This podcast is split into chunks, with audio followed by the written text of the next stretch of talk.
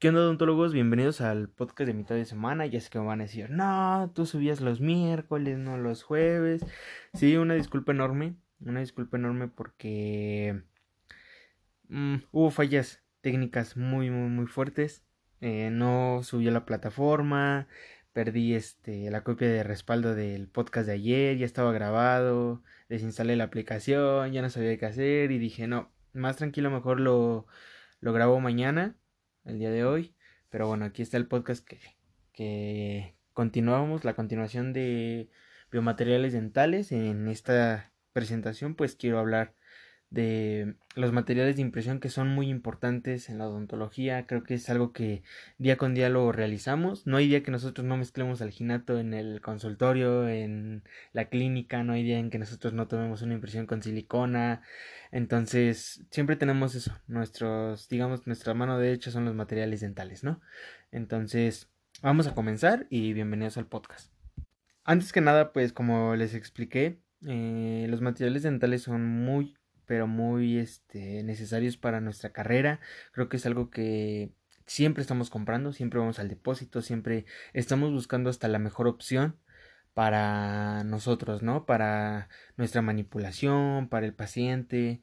Eh, hoy en día, pues, con todo esto ya de, de la invención de los alginatos muy buenos, muy rápidos, gelifican de volada, eh, sabores muy agradables, olores agradables, pues cada vez buscamos mejor, ¿no?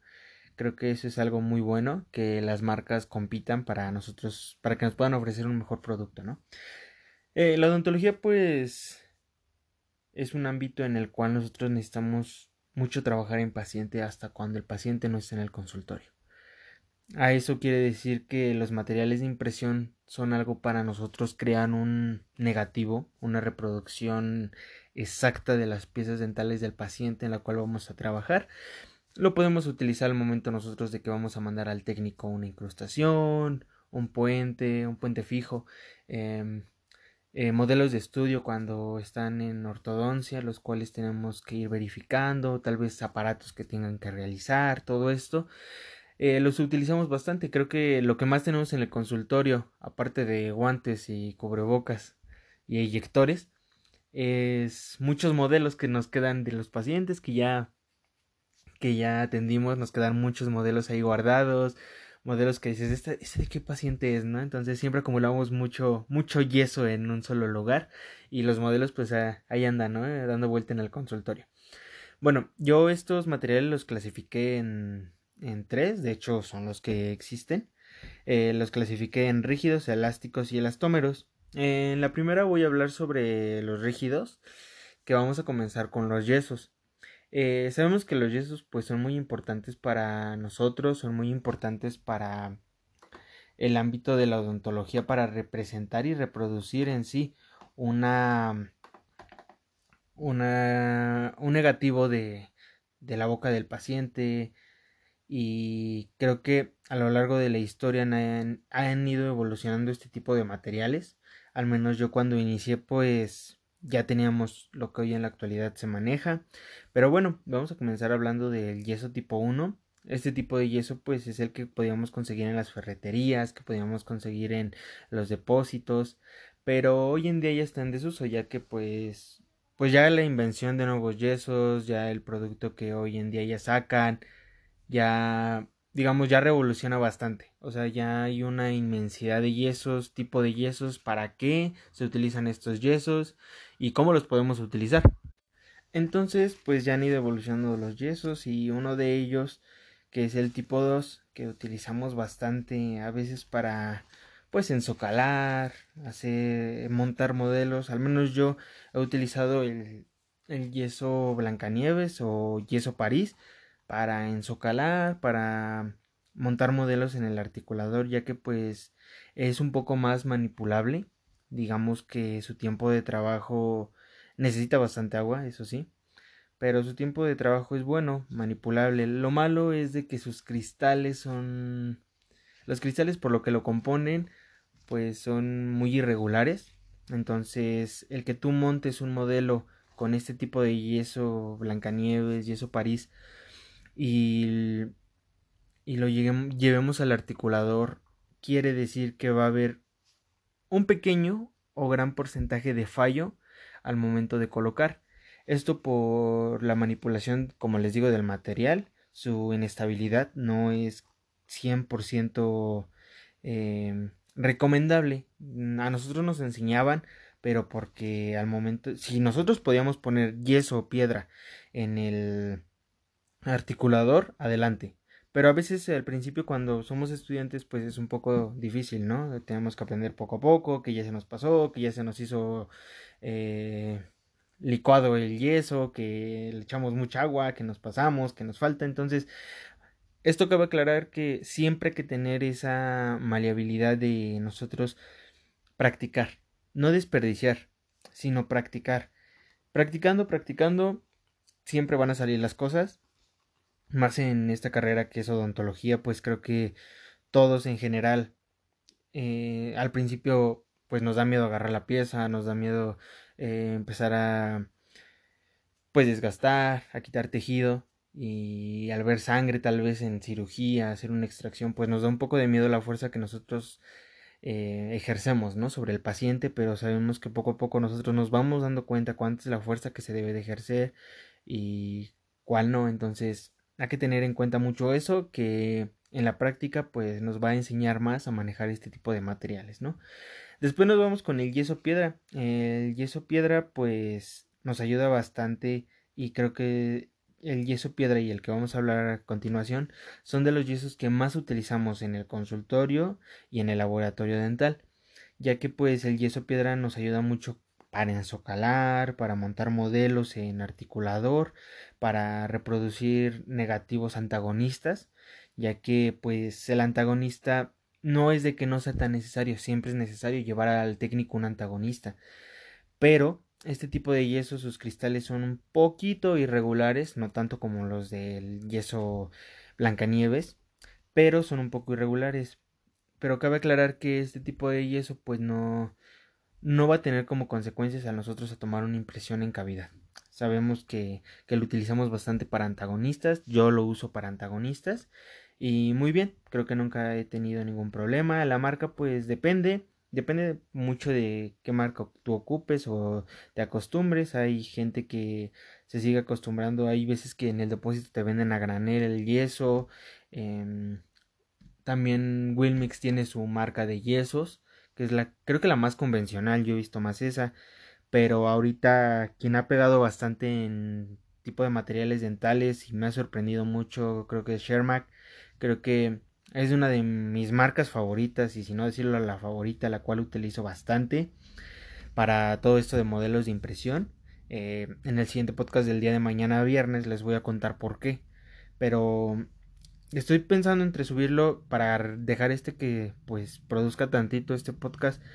Dejarlo el día de mañana. Mañana no subo podcast, lo subo el día sábado. El día sábado hasta les tengo hora y les voy a decir el día sábado, sin falta, a las 4 de la tarde, el podcast ya va a estar. Entre 3 y 4 de la tarde ya va a estar el podcast el día sábado. Para que no, este, para que no los tome desprevenidos, ¿no? Ya va a estar ahí el podcast, ya que pues tuvimos fallos el día de ayer. Y bueno, nos vamos con el yeso Belmix, el, el yeso que utilizamos bastante, el yeso rosita. Yo lo, yo lo he comprado muchas veces rosa, pero últimamente les digo que con esta marca que ha salido bastante, que es Shermack, creo que siempre ha salido a, a relucir lo que hace, una marca muy buena. Eh, el Yeso Belmix eh, lo he utilizado para reproducir los negativos de impresiones que necesito mandar al técnico que llevan una cavidad, que necesitamos, por ejemplo, una corona, que necesitamos una carilla, que necesitamos eh, puentes fijos, que necesitamos pues tal vez un modelo muy bueno, ¿no? Un modelo más exacto, sus cristales son más exactos, no hay tanta maleabilidad. Creo que es un yeso muy bueno que utilizamos bastante cuando nosotros reproducimos negativos en los cuales estamos tomando una impresión de una cavidad de un órgano dentario el cual queremos restaurar con algún otro material, ¿no? Llevarlo al técnico, encerar, todo esto. Entonces, yeso Belmix es para eso el yeso Belmix es para modelos eh, modelos principales, los cuales tienen un tallado, ¿no? Nos vamos con el tipo 5. En el tipo 5 no encontré mm, mucha información, ya que creo que hasta el último, y aquí tengo mi, mi cataloguito, eh, nos hemos quedado hasta el tipo 4, el cual pues no, ya, o sea, si se meten a investigar de buenos yesos, créanme que se los voy a dar el día sábado, el día sábado les voy a hablar un poco de eso, de esos tipos de yeso, muy buenos, creo que ya no hay necesidad de un 5, tal vez más adelante salga un 5 como este, ¿no? Pero este yeso es de la marca Omega, la cual realiza pues este yeso como que parte de una mejor resistencia, que es un mejor yeso, que es muy bueno, ¿no? Supuestamente esto nos dice. Jamás lo he utilizado, sinceramente, esta marca Omega. Jamás he utilizado este tipo de yesos. Pero... Ah, disculpen por el ruido. Nada más que yo grabo casi siempre ya en la noche. Entonces ahorita estoy casi casi a mediodía y pues aquí en mi calle pasan bastantes eh, carros, bastantes motos, entonces es un caos, ¿no? Una disculpa, pero espero que se escuche bien. Entonces, este tipo de yeso, el tipo 5, es, digamos que de todo lo que tiene el 3, el 4, en el 5 unimos todo, ¿no? Entonces, supuestamente en este podemos utilizarlo para ensocalar, para modelos antagonistas, para modelos principales, entonces... Eh, nunca lo he utilizado, me gustaría utilizarlo alguna vez, pues ya voy a checar eso. Y bueno, este nos dice que tiene una mejor resistencia a todo, hay menos, este, hay una buena estabilidad y al parecer sus características son muy buenas, sinceramente como les digo no lo he ocupado, pero si alguien ya lo ocupó y me dice qué tal, pues ahí déjenlo en los comentarios, ¿no?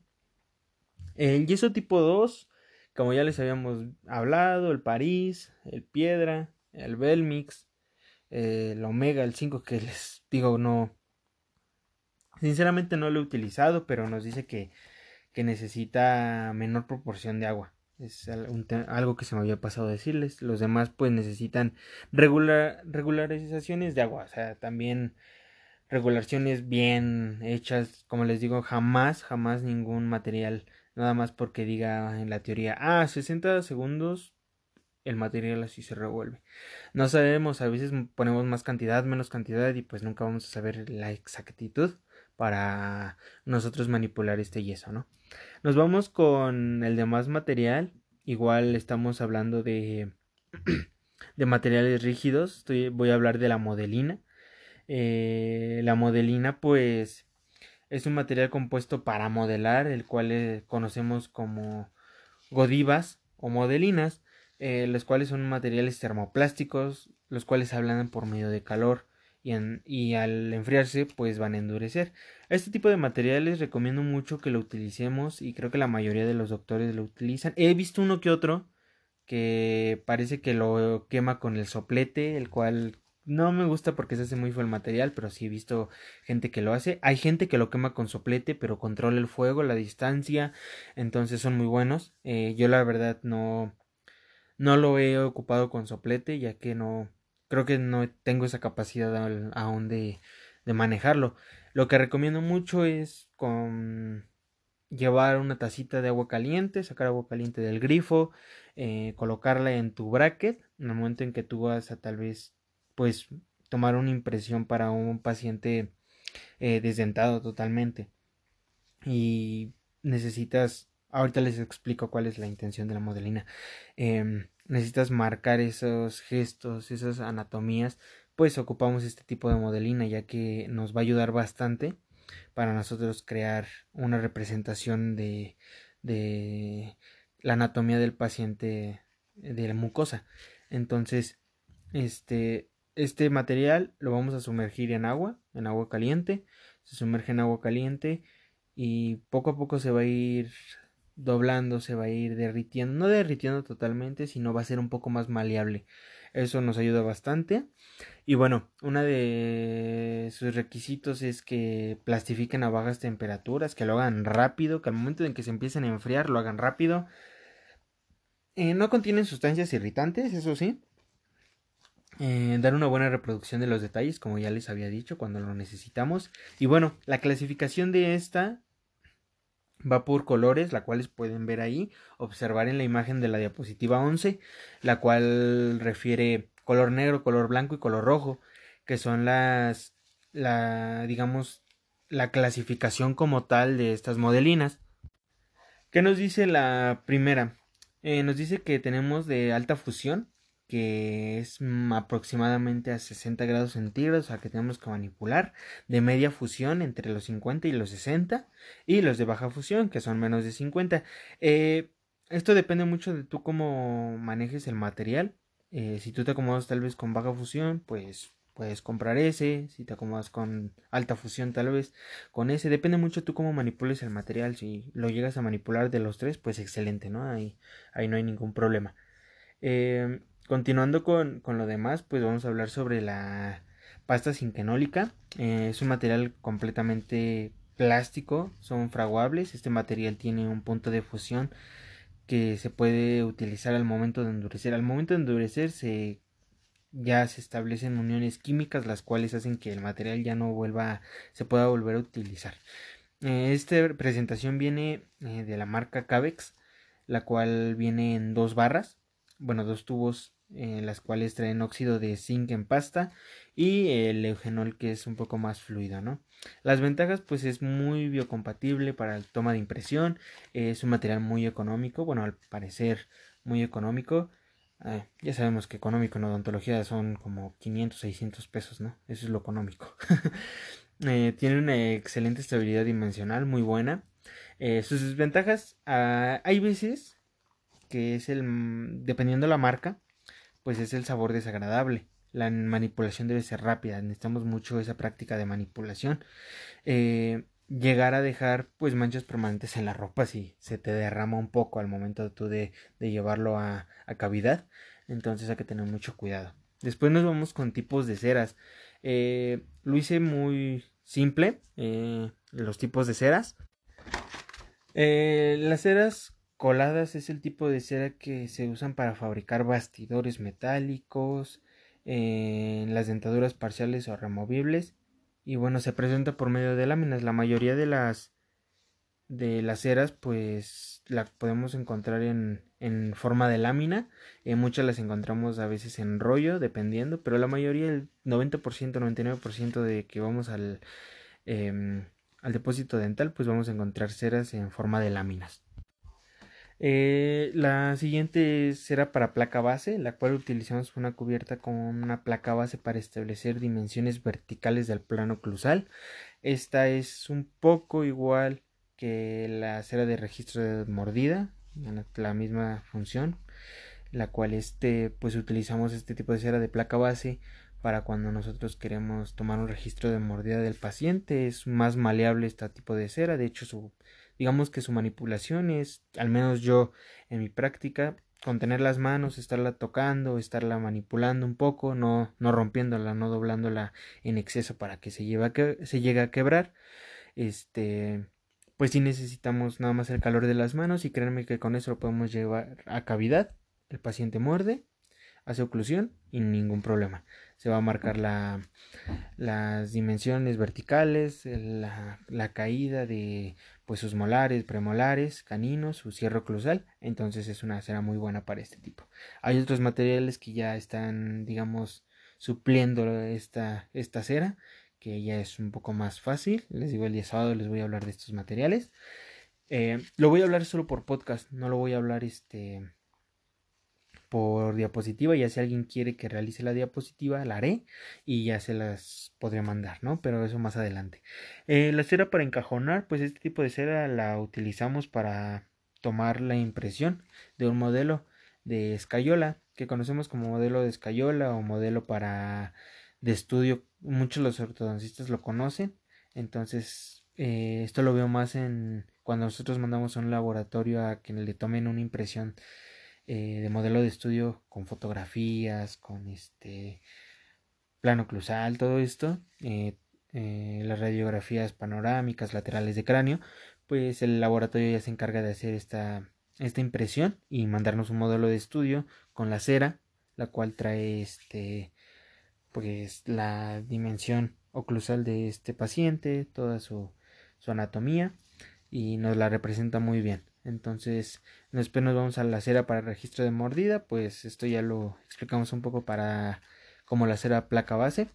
la cual pues son ceras hidrocarbonada con una fluidez de tipo de cera entre 37 y 22% de, de estabilidad, la cual requiere pues que se pueda llegar a deformar. Ya les dije, con el calor de las manos, pues es más que suficiente. Creo que eso me ha funcionado bastante y no, hay, no ha visto tanto problema, créanme, la verdad. Eh, nos vamos después con los materiales elásticos. Eh, aquí voy a hablar solamente de dos. Hidrocoloides reversibles, que es el agar, el cual ya no utilizamos. Creo que muchas personas ya no utilizan. Eh, he visto nada más como dos, tres personas que utilizan agar, pero no como tal en consultorio dental. Y bueno, hidrocoloides irreversibles que lo conocemos como alginato. Eh, en el agar les voy a hacer algo muy pues muy rápido porque no ya la mayoría no lo utiliza, creo que es mínimo la persona que utiliza agar, pero es un material de impresión el cual hace una reproducción exactamente de la cavidad.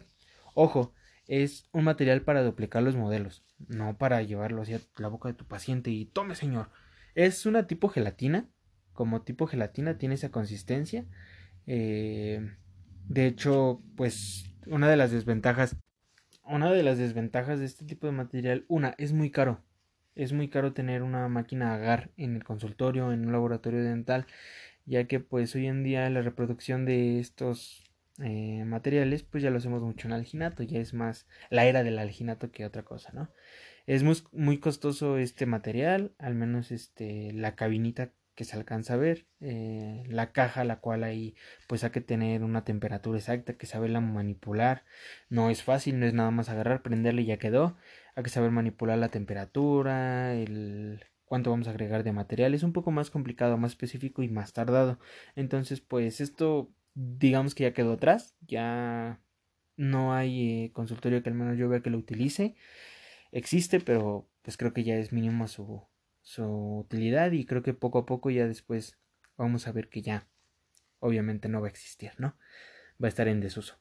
Nos vamos a lo más importante de la odontología, el alginato. El alginato, pues como sabemos, es eh, un material eh, soluble eh, de sodio y de potasio, el cual se obtiene a partir de, obviamente, algas marinas. Esto siempre viene, creo que en cualquier examen en mis exámenes siempre venía la composición del alginato, de qué, de qué proviene y así de algas marinas. Eh, entonces, por eso alginato de alguinas, algo así. Entonces, de ahí viene el nombre. Lo utilizaban bastante en cocina, pero después nosotros en odontología le vimos un uso. Algo había leído sobre que lo utilizaban en cocina, no sé verdad para qué. Pero bueno, estas sales, la cual es eh, soluble de sodio y del potasio, lo convirtiendo en polvo para añadir un retardador en esa mezcla un retardador de tiempo para nosotros hacer la manipulación, ¿no? El cuánto agregamos de agua, el cuánto agregamos de material, el que ya se nos pasó, el que está muy fluido y el paciente se va a ahogar, el que ahora ya vas a tener que hacer la impresión casi casi de toda la tráquea, entonces pues está, está medio medio difícil al principio utilizar el alginato, eh, como todos, creo que todos pasamos por ese lado en el que el alginato no nos salía la primera, nos pasábamos, nos faltaba, nos pasábamos, hacía muy fluido, nos quedaba perfecto, pero no sabíamos el momento de retirarlo de una manera buena.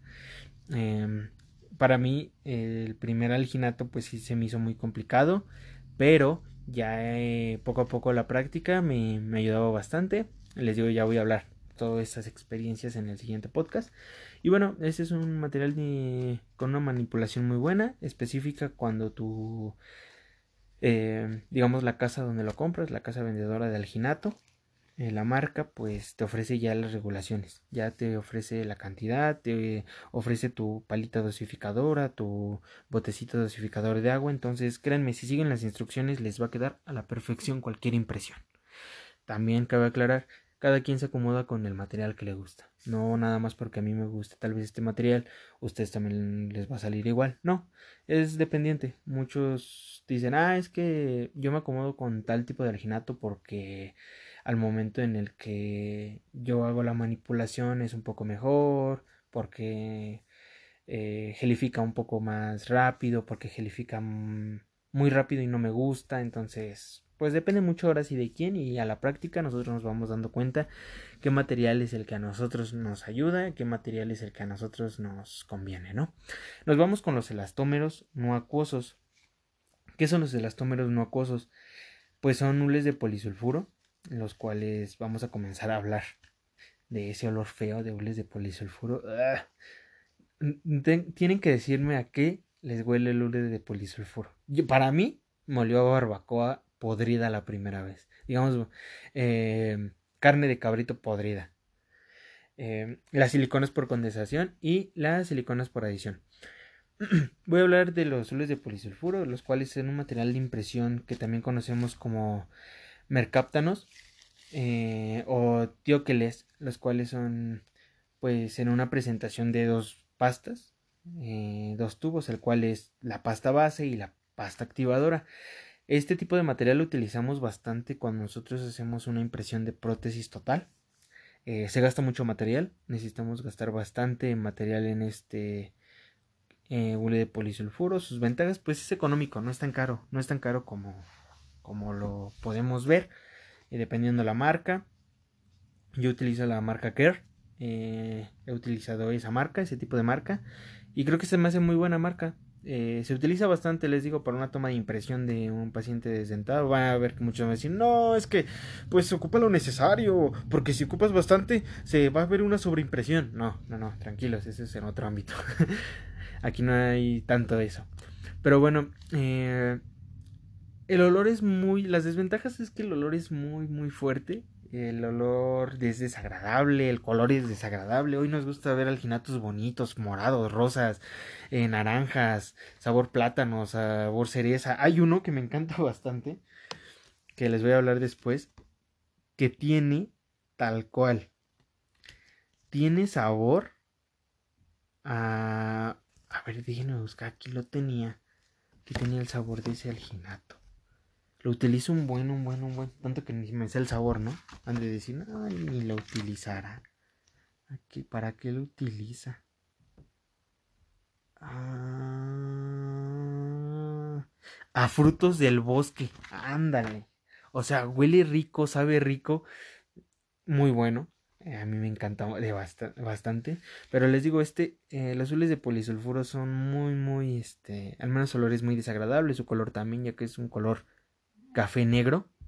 Entonces estos materiales la verdad sirven mucho, son muy estables, su estabilidad dimensional es muy buena, la representación de la anatomía de la cavidad es bastante buena ya en este tipo de material, entonces pues es el que más utilizamos. Poco a poco pues también vamos a ir viendo una evolución de este material, ya lo estamos viendo, pero todavía está en pruebas, no es como tal, ya que pues este material es muy bueno para la toma de impresiones y muy exacto. Es bastante exacto. Y Continuamos con las siliconas por condensación. Pues sabemos que las siliconas por condensación es un material para realizar impresiones dentales eh, que polimerizan mediante una reacción de condensación en la cual pues pierde el alcohol etílico que trae como tal. Y pues su proceso de mezclado es para algunos muy complicado. Creo que todos pasamos por esto. Utilizamos este tipo de silicona también el cual pues mezclamos el material de adición, el cual se presenta en dos, digamos, dos barras, una base y un catalizador, y pues la masilla, ¿no? Este no hay, creo que no es tanto problema, creo que es una silicona que utilizamos bastante, muy buena, mm, creo que todos la hemos utilizado y es lo que hasta la fecha sigue siendo excelente para la toma de impresiones, ya saben que también hay toma de impresiones pues de una sola intención, de segunda intención, entonces pues depende mucho también de tú cómo, cómo manipules el material y qué tal te guste, porque pues no es lo mismo manipular un tipo de material que, que no, que no te gusta, que, que no te gusta manipular, lo que no sabes, ya les dije, se, esto siempre va a ser de práctica, práctica, práctica. No vamos a saber manipular una silicona de la noche a la mañana. Se nos va a pasar el activador, se nos va a pasar el catalizador, se nos va a pasar pasar la base, que era menos base, que era más base, entonces pues de todo, ¿no? Pero poco a poco vamos a agarrarle la maña. Esto es de maña también. Eh, las siliconas por adición. Estas siliconas son de las últimas que he utilizado más. Creo que son de las que más se utilizan ya hoy en día, que la evolución ha llegado cañón en la odontología con las siliconas de adición, el cual pues es un material que también conocemos como pol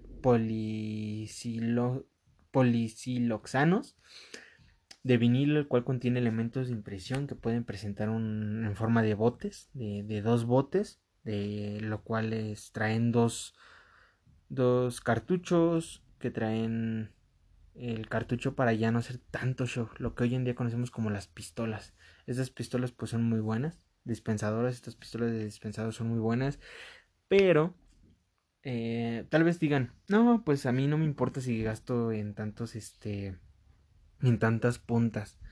Eh, como tal, la marca te va a ofrecer un porcentaje de puntas de 10 a 12 puntas o menos, ¿no? Dependiendo su uso también tú que le des y la proporción que compres.